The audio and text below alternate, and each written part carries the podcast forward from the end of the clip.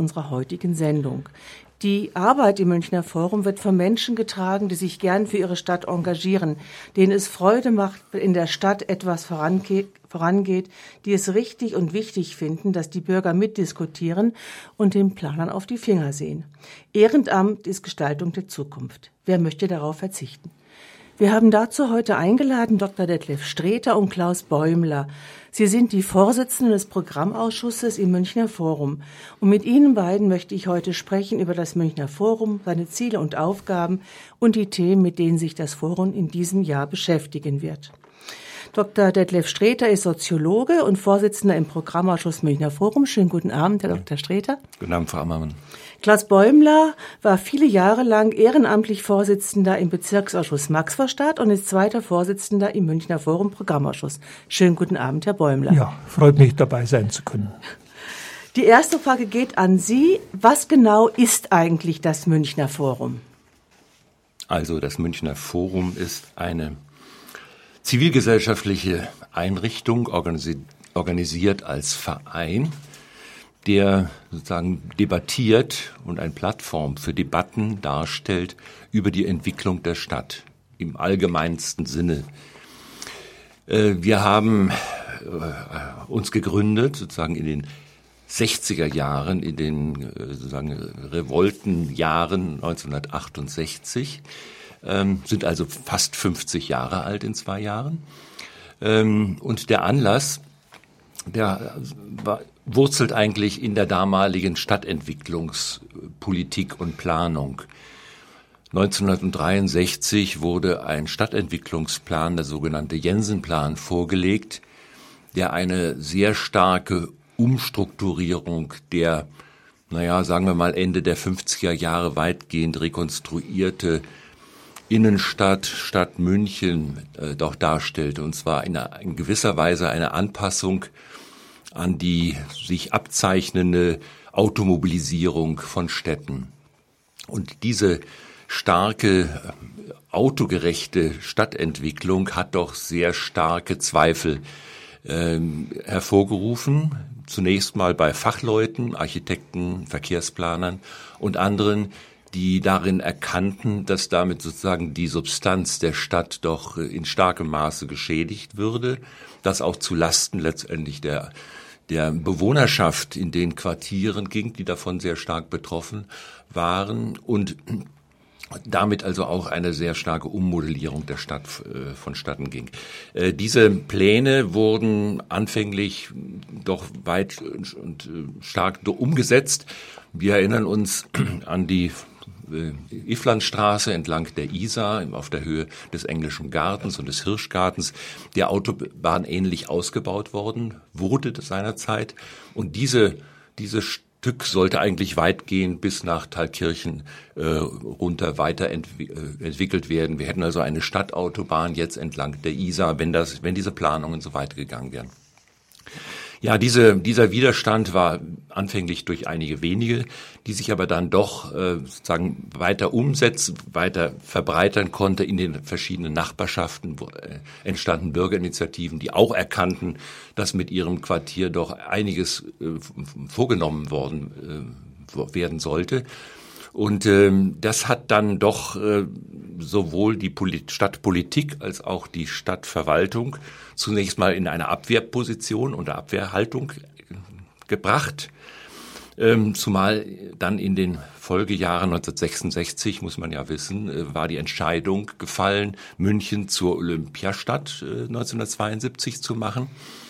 Und dieser Widerstand, der sich da so in den Stadtquartieren dann bildete und fachlich gestützt wurde eben von Architekten und Verkehrsplanern, der war doch ein gewisses ähm, Hemmnis dann auch, um diese geplante Olympiade dann auch äh, zeitgerecht und zeitadäquat dann durchzuführen. Und so war es vor allen Dingen der damalige Oberbürgermeister Vogel, der dieses Problem erkannte und dann dieses, äh, diesen Widerstand, der sich da allenthalben äh, zeigte in den verschiedenen Stadtquartieren, dann so gewisserweise, ich sag mal, äh, domestizieren wollte und dieses in Form eines, einer Diskussionsplattform dann vorschlug, dann diese Diskussion weiterzuführen. Und das war im Grunde dann der, der Hintergrund dieses, äh, dieser Gründung des Münchner Forums.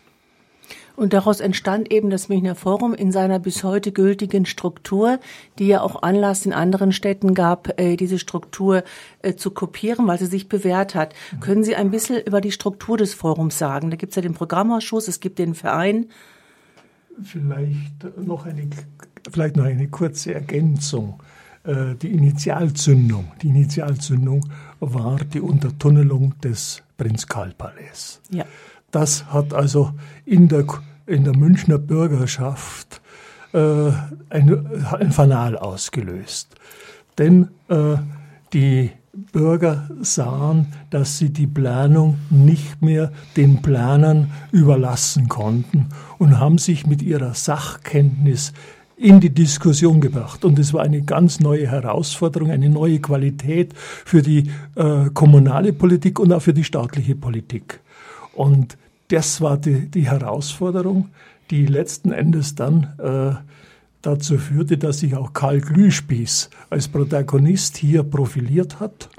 Und äh, was äh, gesagt worden ist über die Entwicklung in den Wohnquartieren. Man muss dazu sagen, dass äh, die Wohngebiete, die, die sogenannten Innenstadtrandgebiete, damals abgekürzt INRA-Gebiete, dass die zu Kerngebieten ausgewiesen worden waren, sodass also hier Banken und Dienstleister die Wohnbevölkerung verdrängen sollten. Und das hat also letzten Endes dazu geführt, dass sich die Bürgerschaft mobilisiert hat dass man gesagt hat, wir wollen uns hier nicht vertreiben lassen. Es kam dann aufgrund dieser Initiativen zum sogenannten Rosa-Zonen-Plan, den man heute fast nicht mehr kennt. Aber im Glüsch, Karl, äh, Buch von Karl Glühspieß ist diese Situation ganz besonders deutlich dargestellt. Äh, das, und das war eben die Geschichte, äh, die zur Gründung des Münchner Forums führte. Und äh, in dieser Tradition in dieser Tradition stehen wir heute noch nach 50 Jahren.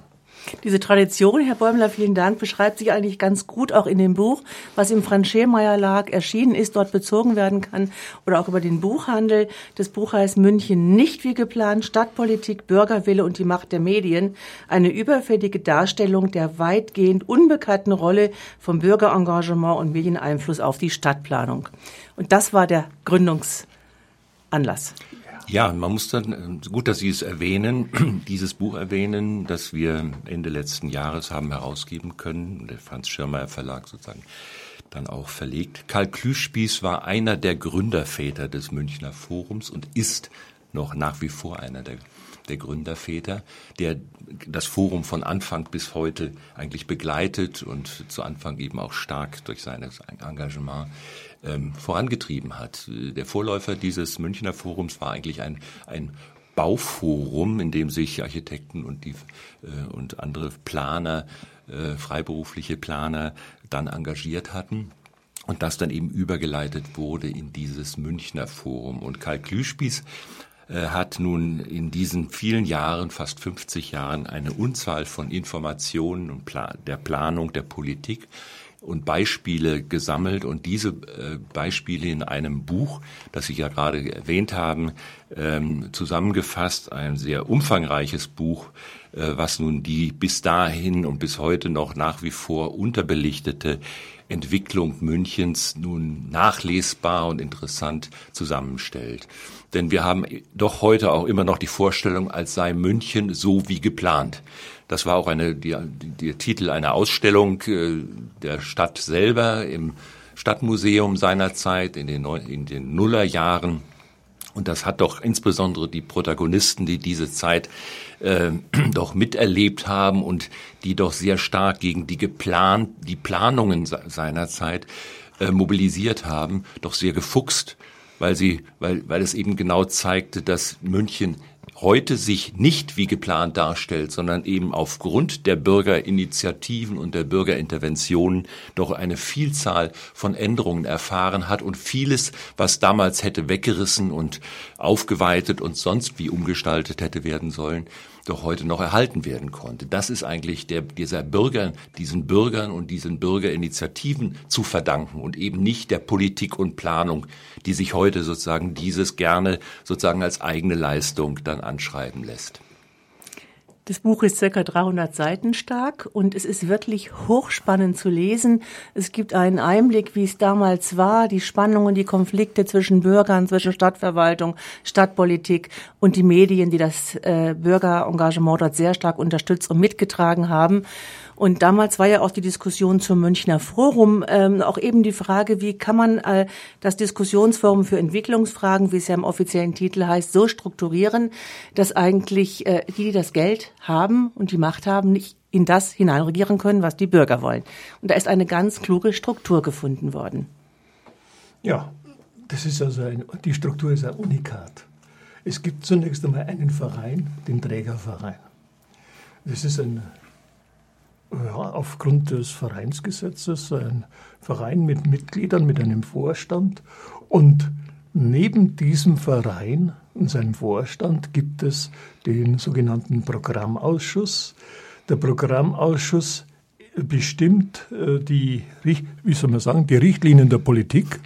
Ja, die, die legt die Schwerpunkte äh, der Arbeit des Münchner Forums fest in der jährlichen äh, Versammlung, wo das Programm äh, vorgestellt wird für das laufende Jahr und der Rückblick auf das vergangene Jahr gegeben wird. Äh, der, die Mitglieder setzen sich also zusammen, des, des Programmausschusses setzen sich zusammen aus Mitgliedern, die vom Verein berufen werden und es gibt dann wiederum die Mitglieder, die der Programmausschuss sich selbst zuwählt. Und auf diese Art und Weise entsteht also eine sehr, äh, ja, interessante Mischung aus den verschiedensten Bereichen äh, und diese, diese Mischung ist eigentlich also auch die, die Hefe, aus der das Münchner Forum lebt. Ja? Äh, diese Konstruktion ist also äh, ja, eigentlich einmalig und äh, hat sich also hervorragend bewährt. Man kann sagen, der Verein äh, selbst äh, hält sich aus der Sacharbeit raus. Er ist dafür verantwortlich, dass also auch die notwendigen Gelder fließen. Ja, die Finanzen, die Finanzen ist, sind also auch noch anzusprechen. Äh, natürlich die Vereinsmitglieder, die äh, institutionellen Mitglieder, die privaten Mitglieder zahlen den Vereinsbeitrag. Aber darüber hinaus gibt es natürlich auch einen Zuschuss äh, von der Landeshauptstadt München. Das ist also natürlich ganz wichtig, dass äh, diese Gelder fließen. Wir haben sozusagen dieses Geld treuhänderisch in der Verwaltung und wir müssen mit diesem Geld optimal äh, arbeiten im Sinne unserer Satzung. Mhm. Ich habe jetzt natürlich noch ganz vergessen, dass wir natürlich auch eine Geschäftsstelle haben.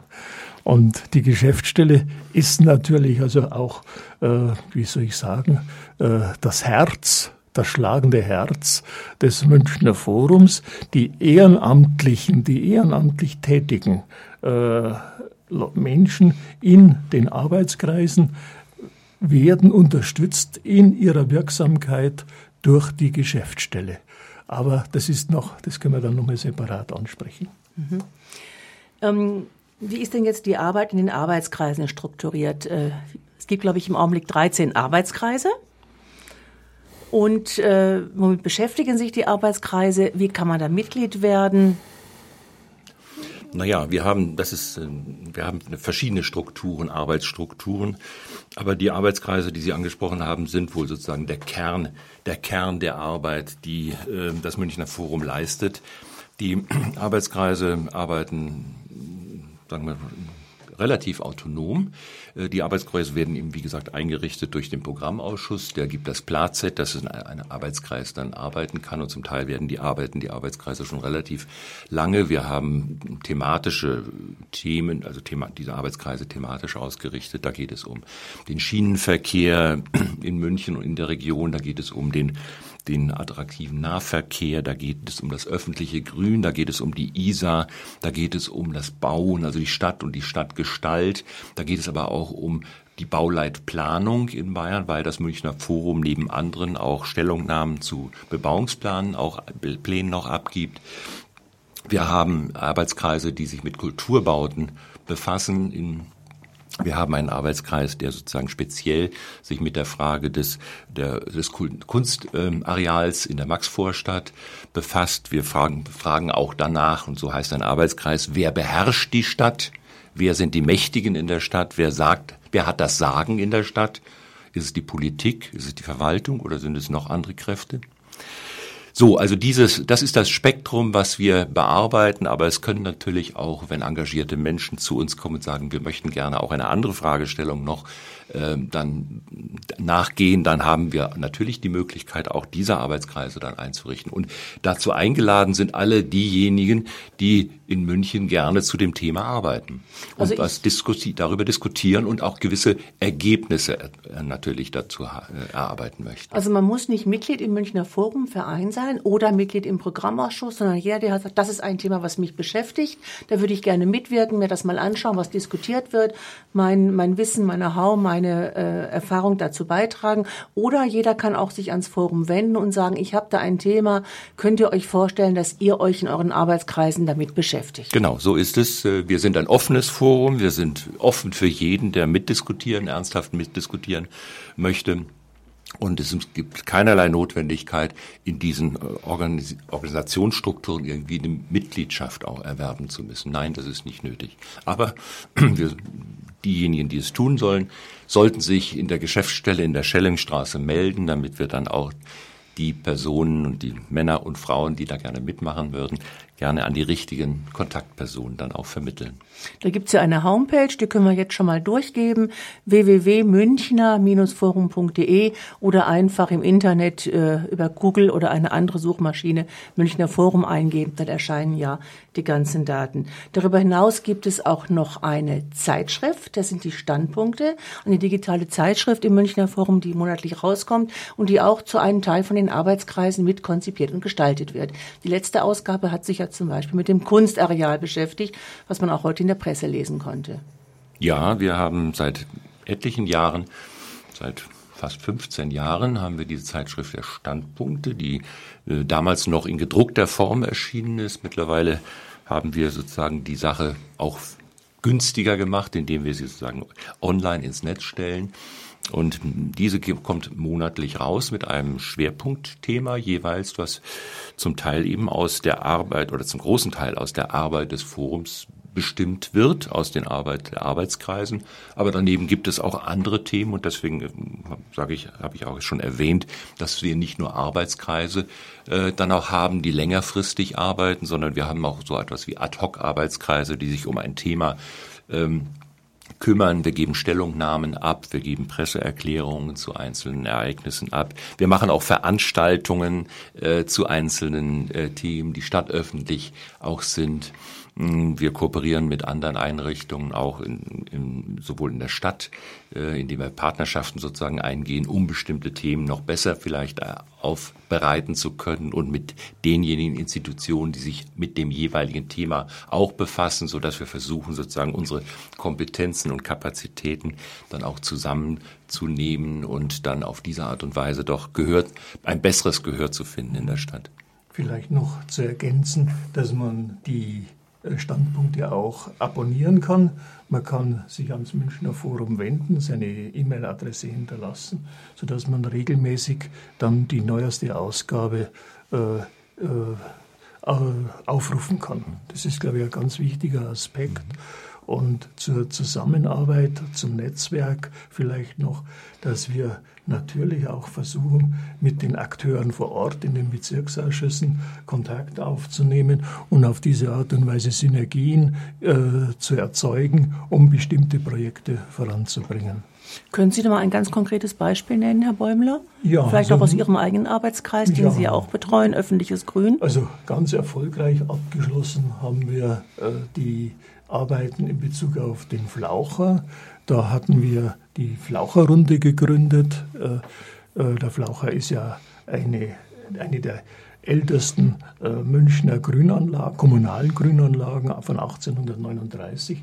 Und da haben wir frühzeitig auf dieses Jubiläum hingewiesen, äh, 175 Jahre Flaucher und haben diese Flaucherrunde gegründet und die war eigentlich sehr erfolgreich. Es ist dann ein Parkpflegewerk entstanden und diese Vernetzung mit den Bezirksausschüssen, die wir geschaffen haben, mit engagierten Bürgern zusammen, mit der Sendlinger Kulturschmiede zusammen, das hat eigentlich äh, war eigentlich für mich ein ganz positives Erlebnis, dass aus einer kleinen punktuellen An Veranstaltung am 16. Oktober 2011 äh, zur Aufstellung des äh, äh, Denkmals für den Bürgermeister Jakob von Bauer, zu der wir eingeladen haben, sich dann praktisch diese, äh, ja, dieses ja, Netzwerk, diese Flaucherrunde so positiv entwickelt hat und es war erfreulich, dass also auch das Baureferat, der Gartenbau, dann mitgemacht hat und ein großes Fest, 175 Jahre Flaucher entstanden ist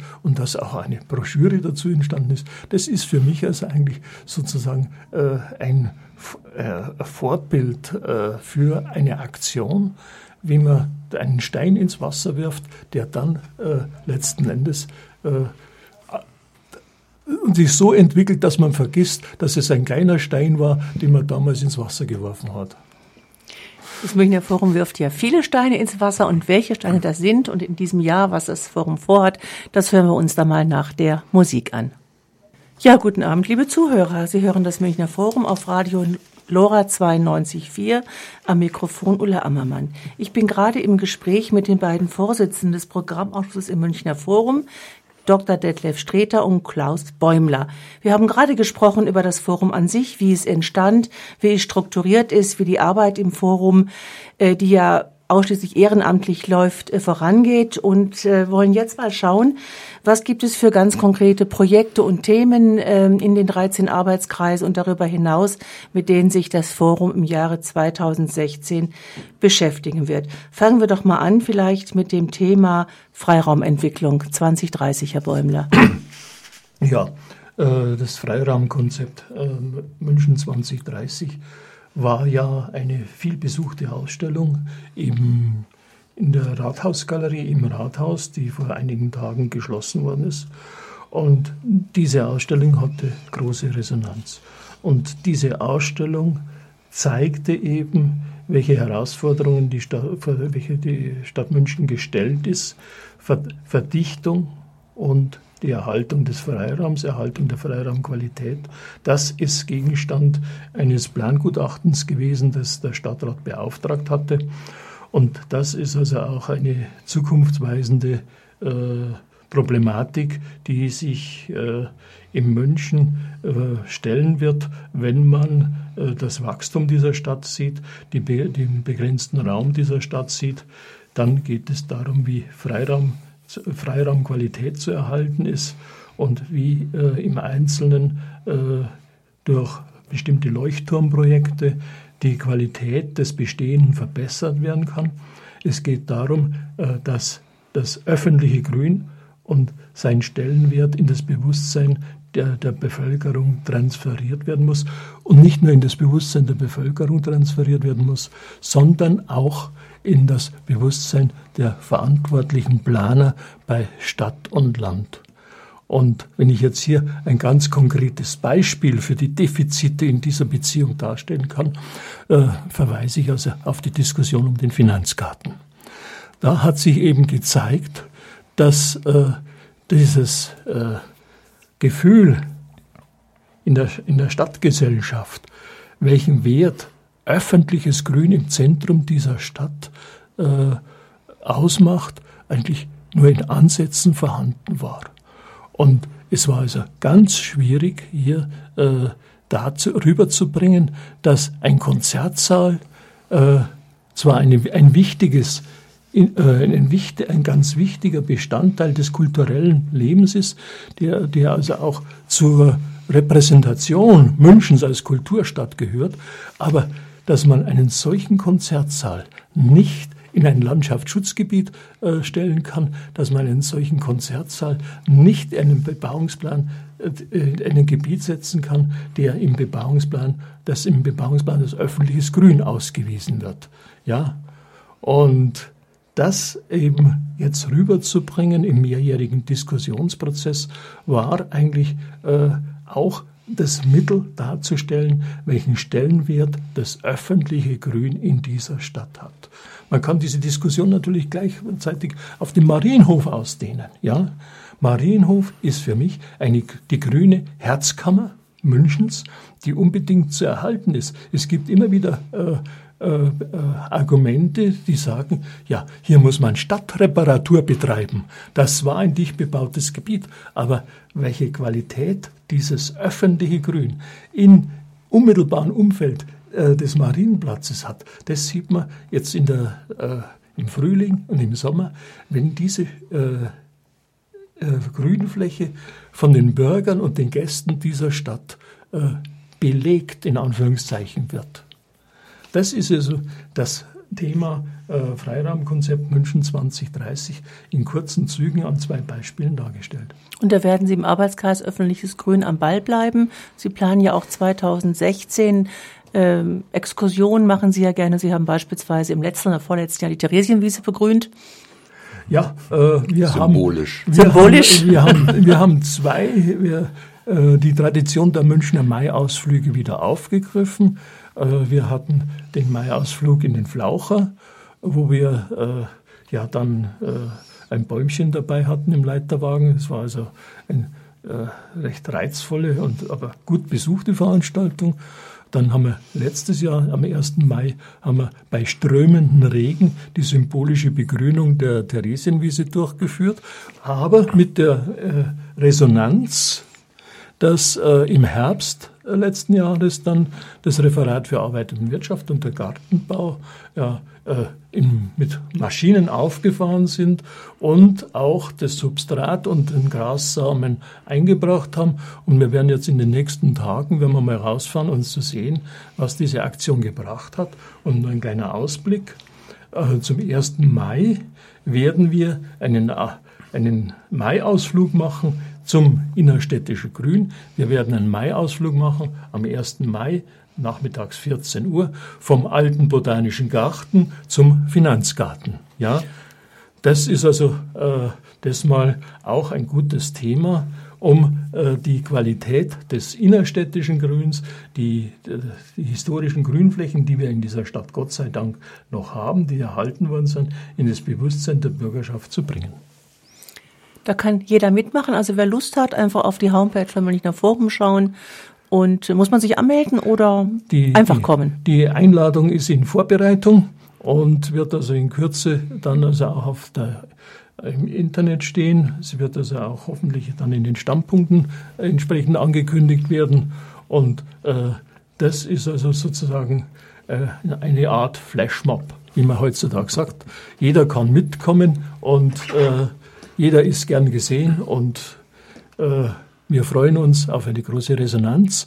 Wir haben den Termin so gewählt, nachmittags 14 Uhr, dass alle diejenigen, die äh, zu den traditionellen äh, Veranstaltungen am 1. Mai gehen wollen, dass die unmittelbar im Anschluss dann äh, die Kür, nachdem sie die Pflicht erfüllt haben, die Kür bei uns mitmachen können.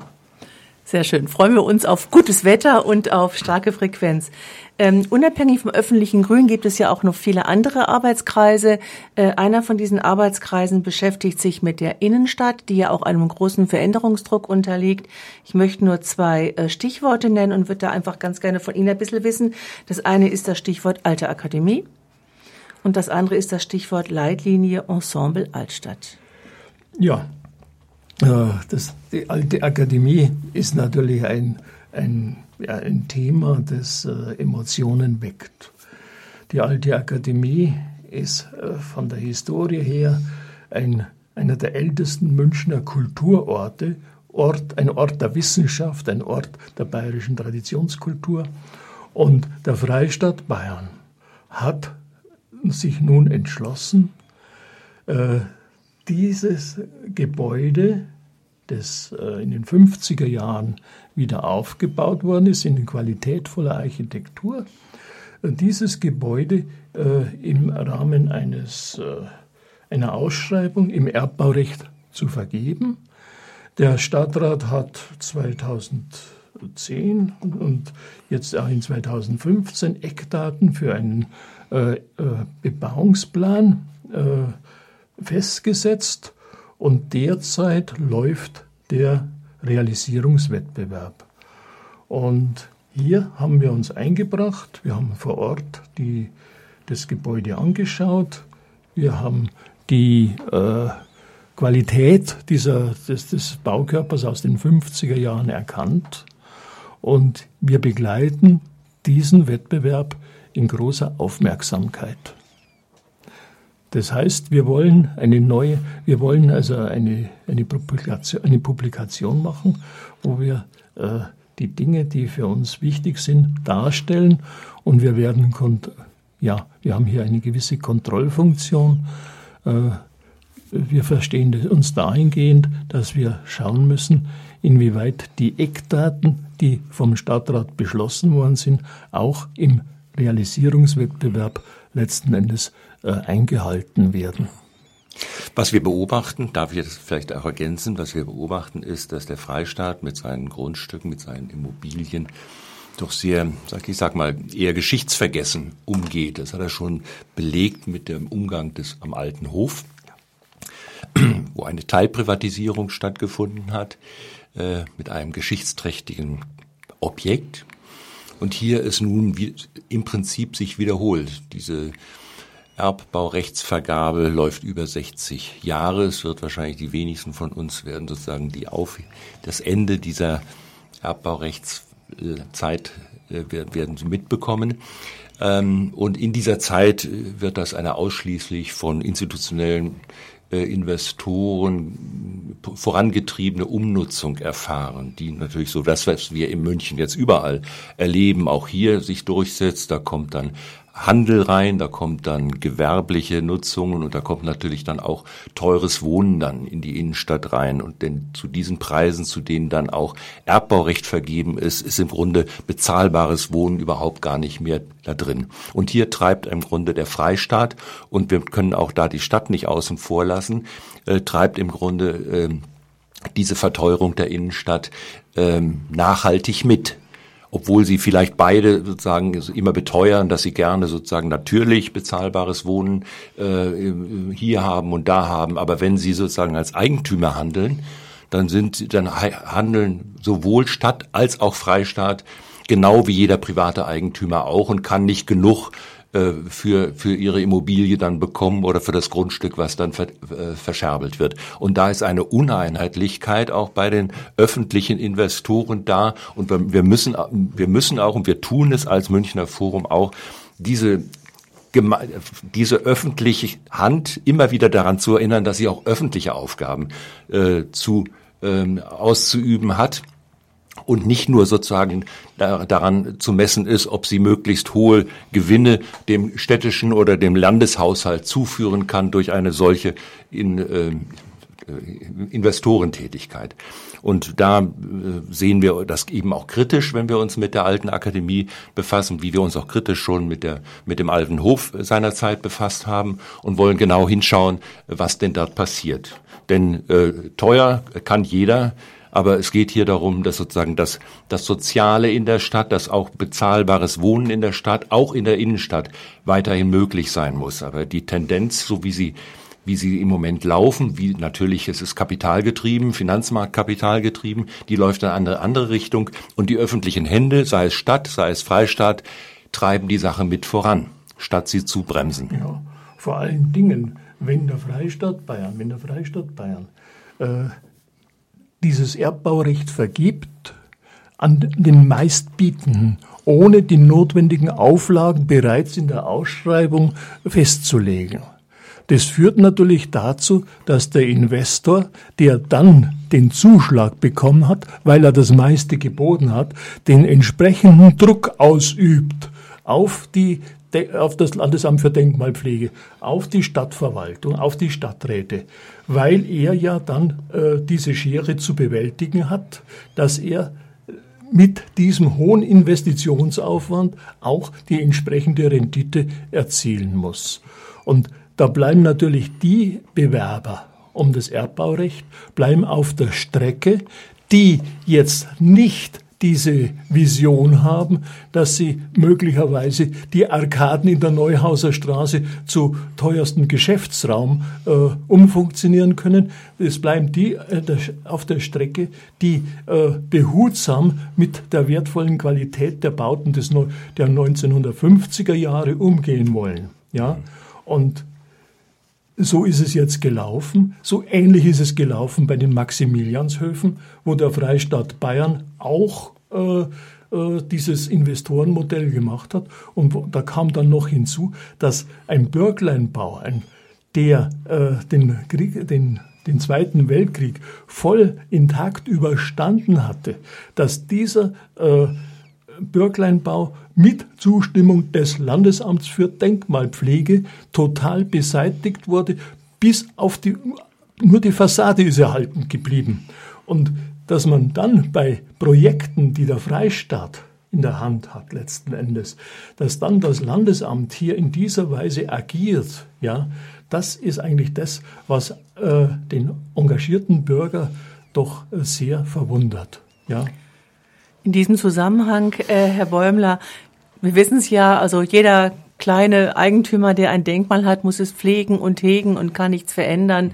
Und manchmal ist es erstaunt, was auf einer anderen Ebene alles möglich ist. Nun hat die Stadt München ja erlassen, Leitlinien, Ensemble Altstadt. Herr Bäumler, schließt sich das da ein bisschen an?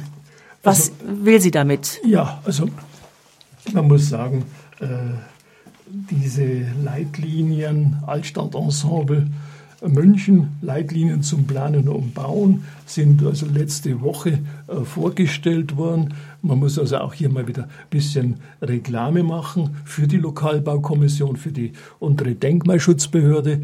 Diese Ausstellung ist derzeit äh, in der Blumenstraße 19 zu sehen. Äh, es sind also sehr gute Ansätze hier äh, entwickelt. Es ist also keine Gestaltungssatzung, sondern es sind Leitlinien, die für Planer, äh, für Bauherren, für Eigentümer und auch für die Verwaltung bestimmt sind, also auch für die Stadträte, um äh, eine gewisse Einheitlichkeit äh, innerhalb des Altstadtensembles zu generieren. Was ich selber ein bisschen aussetze an diesen Leitlinien, sie vernachlässigen, sie vernachlässigen äh, das öffentliche Grün. Und äh, wir haben das frühzeitig vor der Stadtratsbefassung, hat der Arbeitskreis öffentliches Grün auf diesen Aspekt hingewiesen.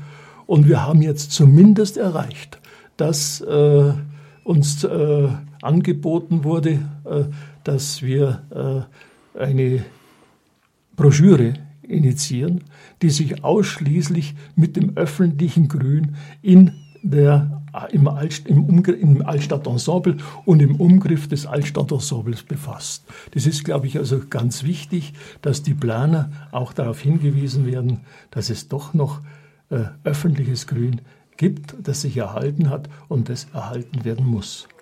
Ich darf hier anschließen und erwähnen, dass wir schon seit Jahren einen Arbeitskreis Innenstadt auch dazu haben, in den sich diese jetzt erwähnten Maßnahmen natürlich auch alle einbetten. Ähm, dieser Arbeitskreis Innenstadt befasst sich mit der Innenstadt, so der Name. Äh, aber es ist, äh, der Innenstadtbegriff ist sicher weiter, wird weiter gefasst, als es die Altstadt ist, wo sich diese Leitlinien drauf beziehen, sondern die Münchner Innenstadt ist durch die gesamte Entwicklung ja sehr viel größer geworden auch. Aber die Altstadt hat natürlich eine besondere Funktion in der Innenstadt und wir haben uns auch in einem in diesem Arbeitskreis äh, Innenstadt mit einem anderen Arbeitskreis zusammen auch haben wir versucht, sozusagen eine Innenstadtcharta zu entwickeln, wo wir sagen, Zielformulierungen auch ähm, gefunden haben, die schärfer sind und vielleicht auch dann äh, sagen einen stärkeren äh, Verpflichtungscharakter haben sollten, wenn sie denn sozusagen politisch in Kraft treten würden, als es Leitlinien sind. Und die äh, Leitlinien Innenstadt der der Stadt München, der Landeshauptstadt von 19, 2007, 2008 haben eben auch den relativ unverbindlichen Charakter, eben eine Leitlinie zu sein, an die man sich anpassen kann, aber auch es nicht muss.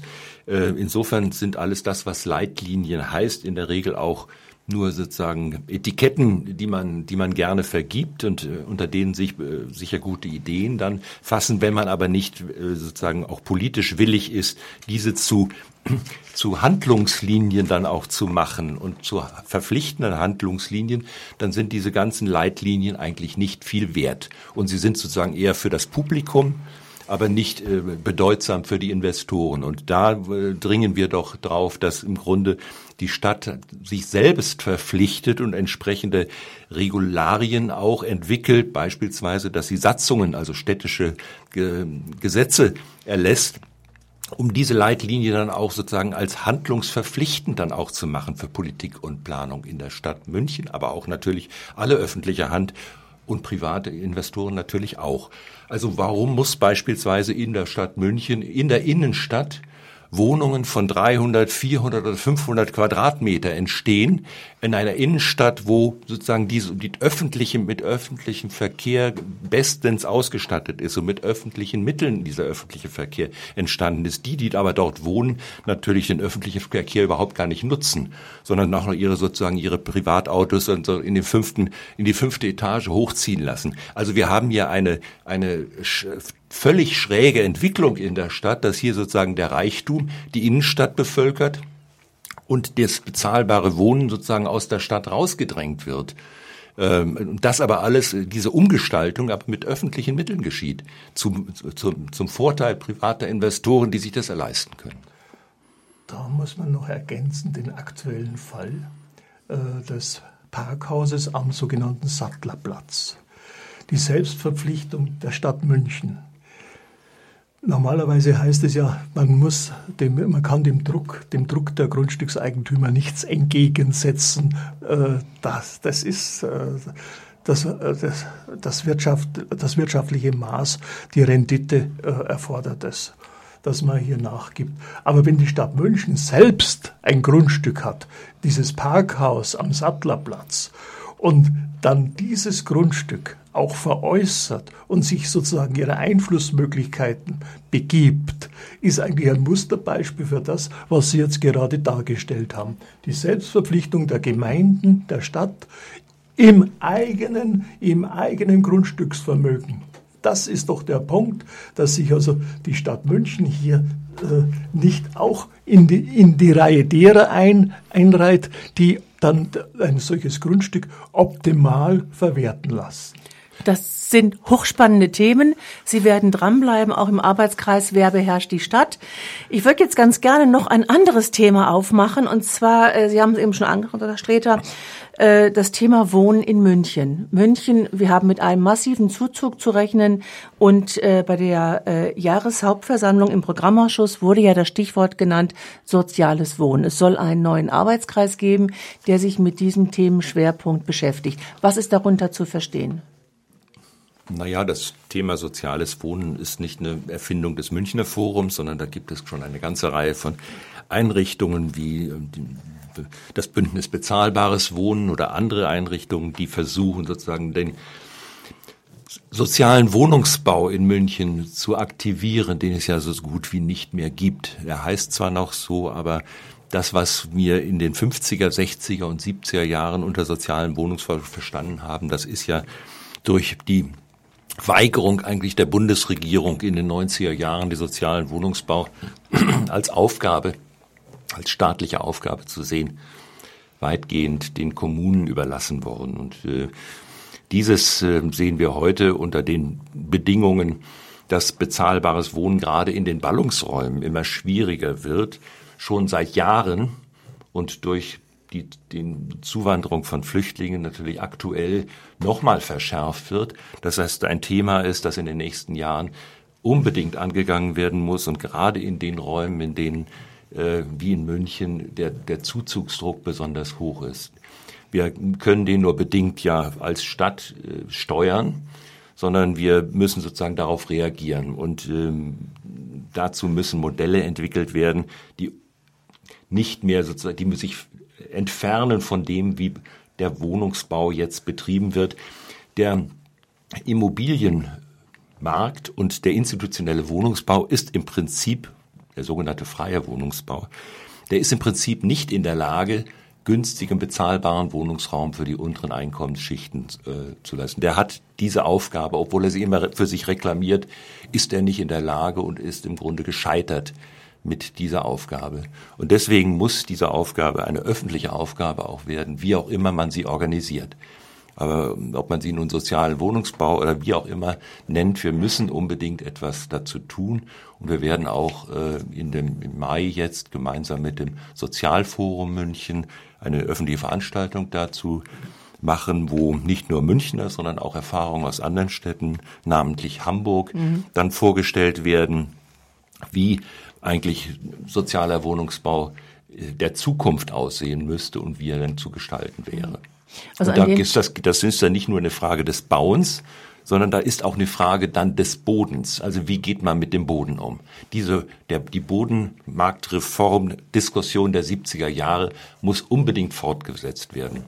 Also da sind Sie dran mit den anderen Institutionen, Einrichtungen, Initiativen, äh, die sich in München mit dem Thema beschäftigen. Das ist ja ein ganz breites äh, Bündnis, was da entstehen kann, weil das ja viele, viele äh, Einrichtungen, Initiativen umtreibt.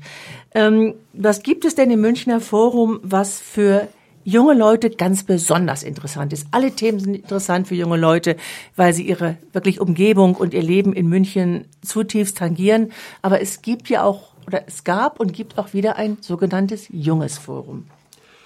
Ja, wir haben vor einigen Jahren ein junges Forum eingerichtet, weil wir das Gefühl hatten, dass das Münchner Forum ähm, gerade diejenigen, die in Schulen, Hochschulen, Universitäten tätig sind, junge Leute, dass wir da sozusagen nicht besonders attraktiv sind. Und wir wissen auf der anderen Seite aber, ähm, ähm, ja, weil die Themen, die wir als Münchner Forum behandeln und so, so langen Atem brauchen, äh, dass das eigentlich in der, in der Zeitperspektive von jungen Menschen eigentlich nicht so richtig drin ist. Und deswegen haben wir ähm, seinerzeit dann ein junges Forum gegründet und die Aufgabe war, sozusagen Stadtfragen aus der Perspektive junger Menschen darzustellen. Und wir haben festgestellt, dass an den Schulen aber auch Hochschulen, Universitäten doch in, aus, aus vielen Fachbereichen und Fachrichtungen heraus doch unterschiedlichste Themen zur Stadt bearbeitet werden, die aber in der Öffentlichkeit gar nicht wahrgenommen werden. Und unsere Idee war, dieses sozusagen regelmäßig doch mal in öffentlichen Veranstaltungen uns vorstellen zu lassen von denen, die das erarbeitet haben. Und dieses äh, war eine sehr erfolgreiche Reihe, die wir gemacht haben. Die hat sich dann aber auch, gerade weil auch junge Menschen eben dann auch andere Aufgaben, äh, Beruf, Familie und alles Mögliche dann erledigen müssen, äh, ist das dann irgendwann dann eingeschlafen und wir wollen, haben das jetzt wieder sind dabei, das zu reaktivieren, haben eine Gruppe junger Studierender oder fertiger Studierter aus dem Fachbereich der der, äh, der Landschaftsarchitektur jetzt gewonnen, die jetzt das Thema sich zu eigen machen und dieses auch weiter fortführen. Wir, ich bin da sehr daran interessiert, dass das erfolgreich sein soll, unter allen Umständen. Das Format, das äh, ist offen. Wir versuchen das auf allen möglichen Art und Weisen, das sozusagen die Themen in die Öffentlichkeit zu bringen. Wir sind da völlig offen und hoffen auch auf diejenigen, die dann uns vielleicht gerade zuhören, ähm, dass sie da auch mitmachen werden. Ja, einfach eine E-Mail info at münchner-forum.de oder auch anrufen unter München 28 20 76 und sich direkt bei der Geschäftsstelle informieren. Ich würde jetzt ganz gerne, wir sind fast schon am Ende unserer Sendung, aber eine Frage möchte ich Ihnen gerne noch stellen. Das Münchner Forum, Sie haben es ja am Anfang so ausführlich auch geschildert mit Karl Klüspies. Das Münchner Forum steht für Bürgerbeteiligung. Welchen Stellenwert, Herr Bäumler und Dr. Streter, hat bzw. muss Bürgerbeteiligung in unserer Stadtgesellschaft haben? Ja, also Partizipation ist eigentlich das Zauberwort, ja. Und äh, vielleicht äh, diese Partizipation und Bürgerbeteiligung wird ja in, ist in der Vergangenheit ja umfassend gepflegt worden und es ist auch immer stärker, stärker in den Mittelpunkt der Administration äh, ins, äh, getreten. Äh, die Bezirksausschüsse haben also eine wichtige Aufgabe, eine Mittlerfunktion, aber darüber hinaus muss, sind diese neuen Herausforderungen, die sich der Stadt München jetzt stellen muss, sind so groß, dass man darüber nachdenken muss, wie, wie man die Bürgerbeteiligung verbessern kann. Und hier äh, ist eigentlich äh, ein ganz wichtiger Schritt äh, im Stadtrat Anfang März geschehen. Man hat äh, in einer Vorlage, die noch wenig bekannt ist, die ist, hat ungefähr 100 Seiten, und da wird also darüber nachgedacht. Und es werden konkrete Vorschläge gemacht, wie die Bürgerbeteiligung optimiert werden kann, wie das Bebauungsplanverfahren optimiert werden kann mit Blick auf die Beschleunigung äh, in Bezug auf diese neuen Herausforderungen. Es sollen also hier zum Beispiel äh, die Projektentwicklung umorganisiert werden im Planungsreferat. Personelle Verstärkungen sollen erfolgen. Der Stadtrat muss die Mittel noch bewilligen in der Vollversammlung. Eine Taskform Asyl, eine Taskform Schulbauoffensive soll eingerichtet werden. Und diese, dieses beschleunigte Verfahren, das jetzt hier äh, ja, notwendig ist, das muss natürlich also auch nach außen entsprechend verkauft werden, Anführungszeichen. Und das ist eben äh, jetzt durch diese Vorlage auf den Weg gebracht. Der Beschluss der Vollversammlung steht noch aus. Die Mittel müssen bewilligt werden, damit personelle Verstärkungen erfolgen, dass äh, die organisatorischen Aufgaben neu geordnet werden können. Das ist also äh, alles geschehen mit dem Ziel der Veroptimierung der Bürgerbeteiligung. Ja, und das Forum bleibt dran, bleibt am Ball und wer nicht so lange warten möchte, kann sich ja im Münchner Forum selber engagieren. Wir haben gehört, mit welchen Themen und nur mit vielen anderen, die wir jetzt heute gar nicht vorstellen können, das Forum sich beschäftigt. Unsere Zeit auf Radio Lora ist leider schon wieder um. Es geht immer schneller, als, als man denkt. Wir hätten noch jetzt ein, zwei Stunden weiter diskutieren können. Ich sage nochmal unsere Kontaktdaten, wenn Sie unsere Standpunkte abonnieren möchten, in einer unserer Arbeitskreise aktiv machen möchten, selber eigene Ideen haben, anrufen unter 089 München 28 20 76 oder einfach ein E-Mail schicken an info@münchner-forum.de. Und unser Buch nochmal für die Leseratten, die sich auf 300 spannende Seiten freuen, von Karl Klüspes München nicht wie geplant, erhalten Sie über den Buchhandel oder über den Franz Schirmeier Verlag hier in München.